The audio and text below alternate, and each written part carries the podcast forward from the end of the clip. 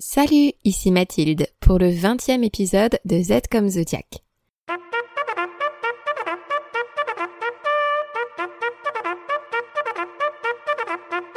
Depuis le début de cette saison 2, nous avons rencontré le roi Soleil, la reine mère Lune, le messager Mercure et la dame de compagnie Vénus. Prépare tes peintures de guerre et ton cri martial, il est temps d'accepter l'invitation au combat du soldat Mars. Mars, est une planète de feu.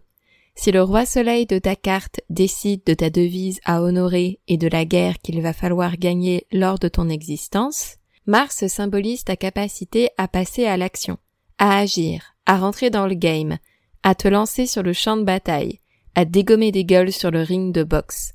C'est un agent d'action. Car hélas, on peut tout à fait idéaliser quelque chose pour soi-même, être certain ou certaine de ce qu'on veut obtenir, et être pourtant bien incapable de se lancer.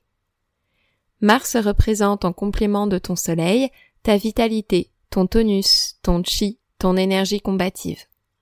Le soleil présenté en premier épisode de cette saison symbolise la vitalité de tes cellules, et Mars leur mobilisation vers un but ou un objectif. Son symbole cursif est celui que l'on utilise en prise de notes pour signifier le mâle, le masculin, le viril. Le rond représente le cercle de l'esprit. Avec Mars, il se projette dans une flèche. On dit qu'ainsi, Mars part en quête et même en conquête de ce que Vénus désire par sa sensibilité.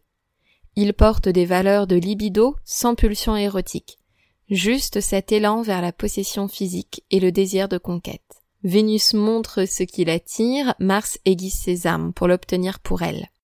Je peux aller la déconcentrer si tu veux. Vas-y Noémie, casse-moi cette touffe C'est ton soldat intérieur qui fait l'étalage de tes armes, des moyens d'action à ta disposition. Avec Saturne, dont nous parlerons bientôt, Mars représente ton aptitude à te discipliner et à rejeter tout ce qui se dresse en travers de ta route menant au but que tu t'es fixé. Comment mènes-tu l'action? Le Mars de ton thème natal est-il un soldat obéissant, un bon exécutant, ou un petit rebelle qui n'en fait qu'à sa tête, quand bien même il doit réparer les pots cassés, ou encore un traîne la patte qui préférerait rester sous la couette? Est-ce qu'il se précipite? Est-il lent au démarrage? Se décourage-t-il vite? Ou est-ce un battant qui s'accroche quoi qu'il en coûte? Est-il courageux et endurant comme on l'attend d'un bon soldat? J'espère que tu obtiendras quelques réponses dans cet épisode. Mars, c'est aussi ta part de colère et d'agressivité cette force brutale que chacun et chacune porte en soi. Il représente tes tendances querelleuses. Pendant la première partie de ma vie, ma propre lune en balance a peiné à accepter que c'était une bonne chose d'être aussi capable de rage et de violence. Et pourtant, la vie est un combat quotidien. Mars est donc indispensable. This war.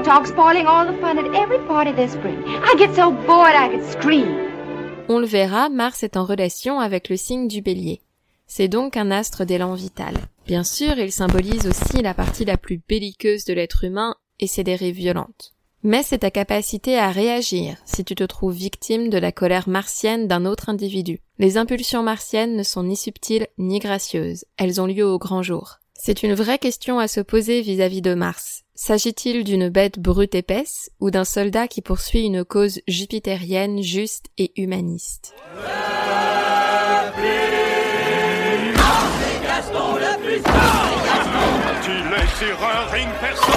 Comme Gaston? Il est grand, il est beau et bien bâti. Ça c'est pas du biceps en papier.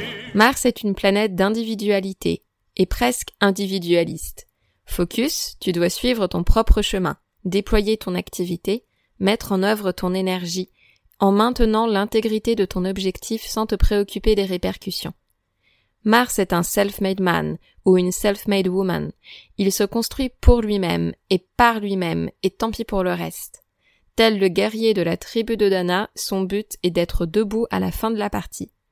Là où il se trouve dans ton thème astral, il décrit si ta façon d'agir est calme ou ordonnée, agité ou concentré.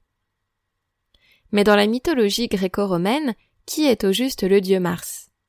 Rappelle-toi de l'épisode précédent consacré à Vénus, déesse du désir et planète de communication par la sensibilité. Jupiter et Junon, le couple Middleton de l'époque, roi et reine de l'Olympe, ont un premier enfant. Mais l'enfant naît difforme, et Junon, piqué dans son orgueil, jette le nourrisson par-dessus les nuages. Recueilli par des nymphes marines, Vulcain et Phaistos apprend à travailler la forge et fabrique de jolis bijoux. C'est un taiseux, mais il est doué de ses mains. Un jour de colère, il brise son plus bel objet. Une broche représentant un berger, tendant les bras vers l'objet de son désir, une nymphe d'une bouleversante beauté. L'éclat représentant le berger coule, mais celui représentant la plus belle des femmes remonte à la surface. Entre-temps, Junon met au monde un second enfant, celui-là très beau, mais qui ne cesse de pleurer et de faire des caprices. Tout l'Olympe s'inquiète. Jupiter a réparti le monde selon son bon vouloir, les moissons à Cérès, les océans à Neptune, les enfers à Pluton, etc. Reste la Terre qui n'appartient à personne mais que chacun convoite. La rumeur fait rage. Jupiter oserait-il donner à son propre fils l'apanage que tout le monde se dispute? Jupiter est bien embêté car on lui fout une pression de dingue, de ses frères et sœurs jaloux que la terre soit confiée à un jeune dieu, en passant par sa femme Junon, qui elle au contraire apprécierait qu'en effet son fils reçoive la terre en cadeau de naissance. À la demande de Jupiter, Mercure le messager part en quête d'un cadeau pour son demi-frère. Sur une plage, il trouve la broche. Profondément touché par la beauté de la gravure, il la présente à Jupiter, qui ne peut que donner vie à l'objet inanimé. La nymphe sort des eaux et que s'appelle Rio Vénus. Il faut dire que c'est vrai. Olympe donne de la souplesse au linge et laisse les mains hum, vachement douces. On avait compris. Oh, toi le militaire, hein Bien sûr, Jupiter aimerait bien la mettre dans son lit, mais il n'a toujours pas de cadeau à confier à son rejeton, et dans le doute, la déesse du désir est ramenée à la fête donnée en l'honneur du jeune dieu. Alors que la fête bat son plein, Vulcain effectue un comeback dramatique révélant à sa mère infanticide qu'il a survécu à son geste cruel. Junon, humilié, accuse le coup. Quant à Jupiter, soucieux d'apaiser la situation, il propose un cadeau à ce fils prodigue. Car c'est la règle, tous les dieux reçoivent un cadeau jupitérien. Vulcain réclame alors Vénus en épousaille. Après tout, il s'agit de l'objet de son imagination devenue vivante. C'est donc dans l'ordre des choses qu'il la récupère. Oui, je sais, l'histoire ne dit pas si Vénus a voix au chapitre, je rappelle que la mythologie gréco-romaine nous parvient d'un monde ultra misogyne et patriarcal. Jupiter tire la tronche, mais il est bien obligé d'accepter le deal pour éviter un nouveau scandale. Alors que tout le monde se retire, après cette scène digne des pires téléréalités contemporaines, le jeune dieu dont on fêtait la venue au monde tempête de ne pas avoir reçu de cadeau. Vénus sous la terre, c'est ballot, il n'a rien reçu de ce qu'on lui avait promis. Très agacé après cette journée plutôt pourrie, Jupiter lance sa sentence. Fils, tu auras pour apanage la discorde, la guerre et la violence, puisque tu ne sembles bon qu'à faire émerger des tensions. Et Mars, nouvellement baptisé, en grec son prénom Arès signifie vengeance et destruction, se jure alors de conquérir la terre coûte que coûte, quitte à la mettre à feu et à sang. D'ailleurs, le nom de Mars viendrait des dieux Marut, divinité védique de l'orage. Son symbole cursif prend aussi tout son sens. Bouclier brandi, épée ou lance tendue en avant, il représente les guerres sans fin dans lesquelles se lancent les hommes à corps perdu. Voilà, voilà, entre ça et la boîte de Pandore, on est bien vernis, nous autres terriens et terriennes. Plus tard, Mars engendre deux fils avec Vénus. Deimos et Phobos, les dieux de la crainte et de la terreur, rien que ça. Il combat auprès des Troyens, et Athéna, déesse de la stratégie, parvient à le blesser deux fois lors des affrontements. Il faut dire que Mars fonce sans réfléchir, et qu'il peut donc se trouver à la merci d'adversaires plus rusés et patients que lui. Tu au basket par exemple, quand tu perds, tu peux avoir l'excuse, ouais, elle était plus grand que moi, je pouvais rien faire. Mais aux échecs, quand tu perds, le mec en face t'a dominé psychologiquement, c'est tout. Le plus humiliant, c'est quand tu te fais souiller par un enfant. Ah bah y en a, à 8 ans, il démonte déjà des grands maîtres, hein. C'est toi, ça fait 20 ans que tu joues, là t'as un CP qui débarque. Dès l'ouverture, tu comprends que t'es pas bien. À 16h, t'es devant l'échiquier, lui il sort son goûter. Il graille son Kinder Surprise devant toi, il construit son jouet. Toi t'es en PLZ. À un moment, il appelle sa mère, maman, il reste du candy up à la maison. Non, c'est la honte. Étudions maintenant la trajectoire de Mars dans la roue du zodiaque. Et pour chaque étape astrologique, comparons notre soldat à un guerrier de cette grande épopée que constitue la saga du Seigneur des Anneaux.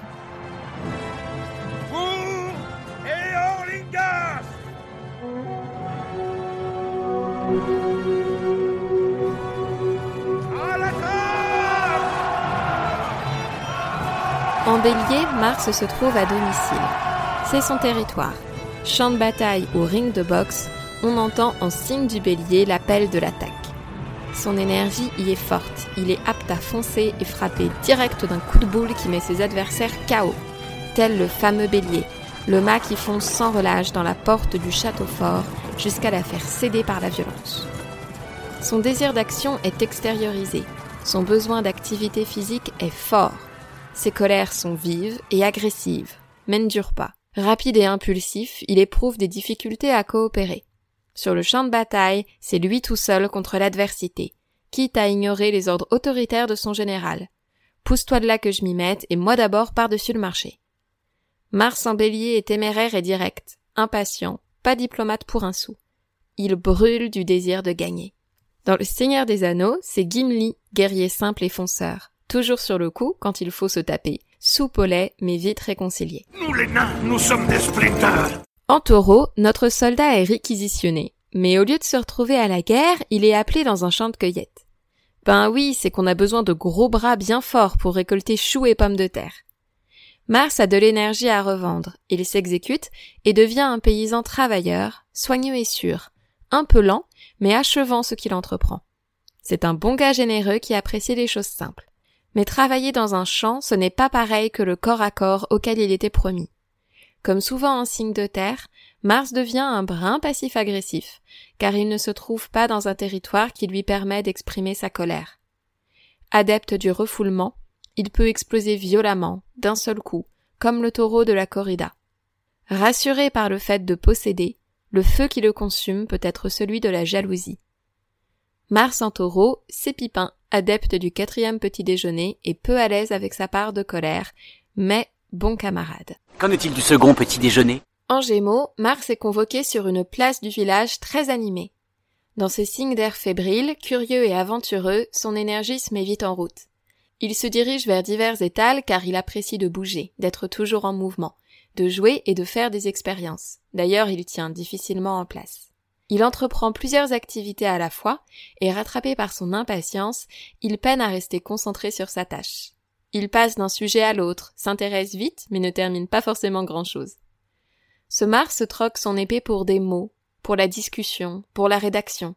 Il se bat avec son verbe. La rapidité de son esprit et de ses pensées sont appréciées et sollicitées. Il lutte contre la gravité du monde. Mars en gémeaux, c'est Mary, malicieux guerrier. Y a quelqu'un? Silvebard Où est-il allé? En cancer, notre soldat chute le pauvre est appelé dans un paysage qui n'a aucun besoin de ses services. Le signe du cancer, c'est une nurserie, une chambre d'enfant, là où l'on berce, rassure et raconte des histoires à des bouts de chou en pyjama. C'est donc l'inverse de la violence et de la guerre. Laissez vos armes dehors, monsieur, nos enfants n'en auront guère besoin. Plusieurs possibilités s'ouvrent à ce Mars à contre-emploi. Sa combativité tombant à zéro, il peut lui-même se réfugier sous une couette en refusant de retourner au combat. Son agressivité se tourne vers lui-même et manque alors de cible dans sa petite coquille protectrice. Mélancolique et rêveur, c'est Yves Saint-Laurent réformé au moment de son service militaire, ou ce bien-aimé clown triste de Robin Williams. Mars en cancer peut aussi déposer les armes pour adopter des outils de création, le signe du cancer étant celui de l'imagination fertile et féconde. Il peut aussi se faire vigile, en se postant à l'extérieur de la chambre d'enfant qu'il va protéger, il devient garant de la protection des plus faibles et des plus vulnérables. Mars en cancer, c'est Théoden, le roi du Rouen qui considère son royaume comme un clan familial à protéger, mais manque d'ardeur et devient donc victime de l'affreux Grima langue de serpent. Autant de morts. Mais que peuvent les hommes face à tant de haine? En Lyon, Mars devient fier mousquetaire. Appelé à la cour du roi, il est volontaire, énergique, courageux, orgueilleux. Un brin arrogant, préjugeant un peu de ses forces, il se battra néanmoins jusqu'au bout par le pouvoir de l'amour et de l'amitié. Sa fierté et son sens de l'honneur et de la dignité le rendent séduisant et magnétique. Il est full valeur. C'est le chevalier en armure dorée, dont le principal défaut est la difficulté à reconnaître ses torts et ses faiblesses. Mars en lion, c'est Éomer, fier guerrier plein de panache et de valeur. L'heure est venue Cavalier du rang Vous avez prêté serment Respectez-le Pour le Seigneur et la terre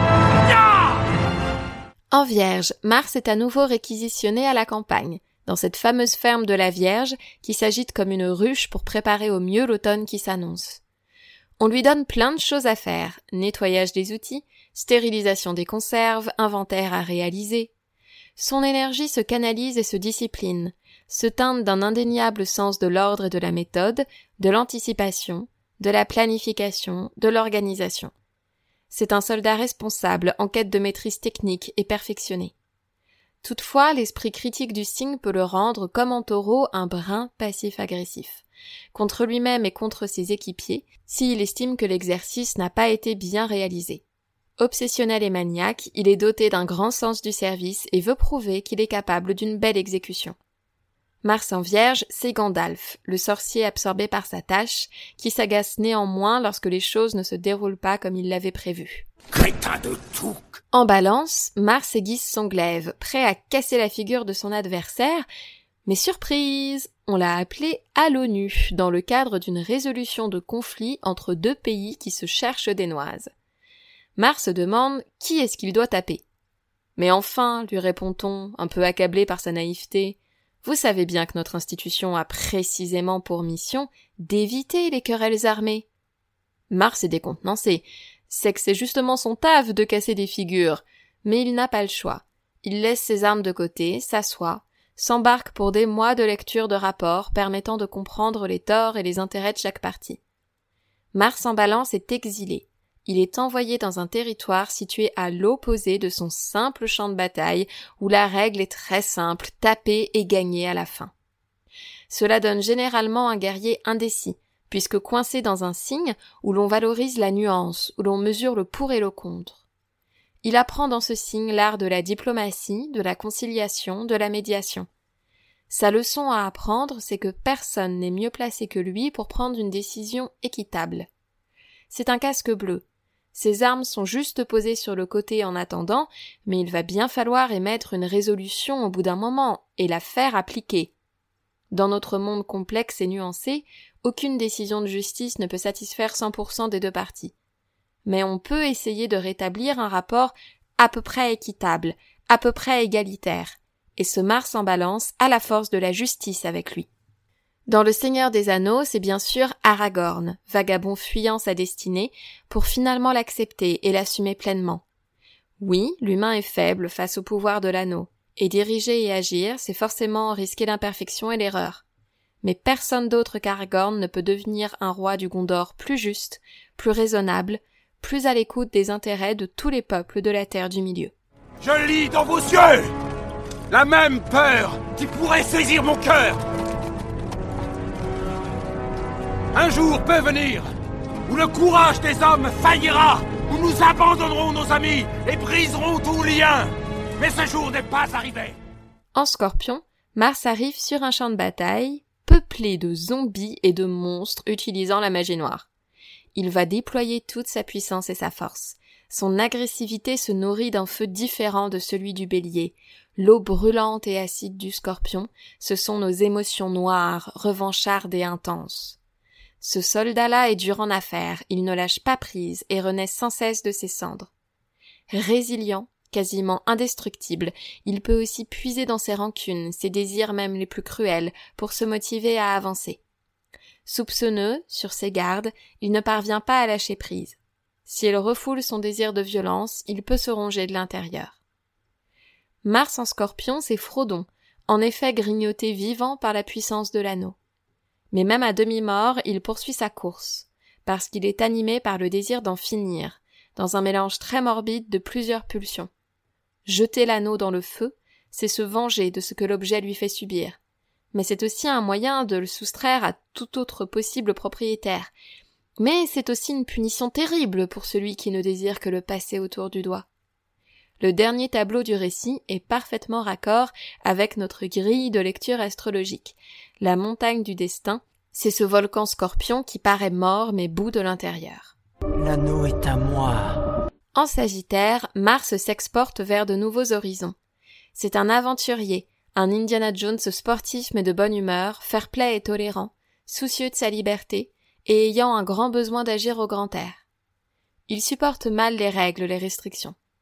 Maladroit et un peu précipité, il s'engouffre dans l'action avec enthousiasme et en négligeant les détails. Il manque d'esprit pratique, mais le cœur y est, ça c'est sûr. Motivé par la recherche de vérité, la quête d'un idéal spirituel, la possibilité miraculeuse de trouver le Saint Graal, l'attrait des nouveaux savoirs ou de nouvelles cultures, c'est un explorateur. Un combattant, certes, mais qui s'engage en légionnaire, par envie de voir du pays beaucoup plus que pour la bagarre en elle-même.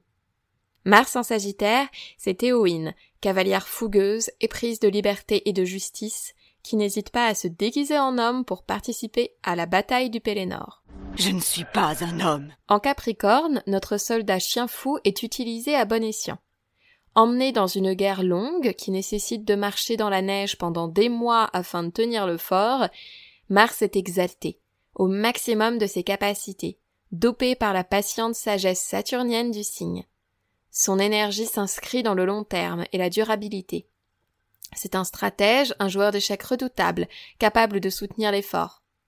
Il ne s'agit pas de frapper fort dès le début, mais de se discipliner, de travailler dur et longtemps. Son moteur, c'est son ambition pour parvenir à l'objectif qu'il s'est fixé. Concentré, pratique, responsable, loyal, il peut mener toutes les entreprises.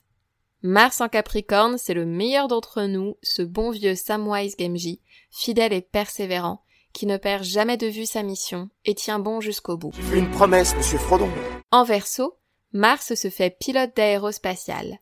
Indépendant, mais capable de travailler en équipe s'il croit en la cause du groupe et dans la finalité de son entreprise. Son mode opératoire est inventif. On retrouve la fameuse ambivalence verso, idéalisant le bien commun, motivé par des buts pacifistes. Ce soldat peut néanmoins se rebeller contre l'autorité et peut également poursuivre des buts très personnels tout en n'ayant que le bien commun à la bouche. Mars en verso, c'est Legolas au pied léger, excellent archer capable de marcher sur la neige tant la gravité lui résiste. Jamais je ne laisse songer mourir au combat aux côtés d'un elfe. Et que pensez-vous de mourir aux côtés d'un ami? En poisson, notre soldat ose pénétrer au-delà du champ de bataille. Compatissant, peu agressif, peu égoïste, c'est le médecin qui guérit ses troupes autant que celles de l'ennemi. Fataliste, son énergie fluctue au gré de ses émotions. Débordé par ce qu'il ressent, il est motivé par le don ou le sacrifice de lui-même, mais rarement par ses propres intérêts.